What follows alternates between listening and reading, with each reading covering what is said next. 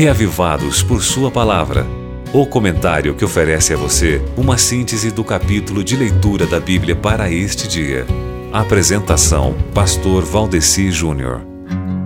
O livro de Cantares, ele é uma descrição poetizada do encontro de dois jovens que se apaixonam, enamoram, ficam noivos, se casam, vão para a lua de mel e experimentam todos os prazeres. A que um casal casado tem o direito de experimentar numa lua de mel, voltam para a rotina normal, passam por aquela fase difícil de adaptação que os recém-casados passam nos primeiros meses de casados, uma crise no relacionamento, e depois aprendem a se adaptar e a viverem juntos com um casamento estabilizado.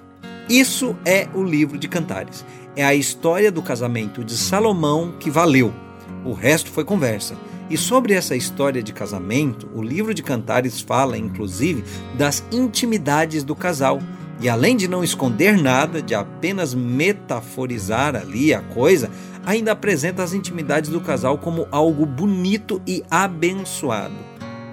Os autores Tim e Beverly LaHaye, quando escrevem sobre a santidade do sexo, comentando sobre o livro de Cantares, eles dizem o seguinte: Correndo o risco de chocar algumas pessoas, desejamos afirmar que a Bíblia não mede palavras ao falar desse tema.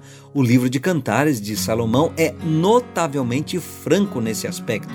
Considerem-se, por exemplo, aí o capítulo 2, versos 3 a 17 que é um trecho que está na leitura de hoje, né, meu querido amigo ouvinte? Leitura da qual você pode tirar muitas lições sobre o amor.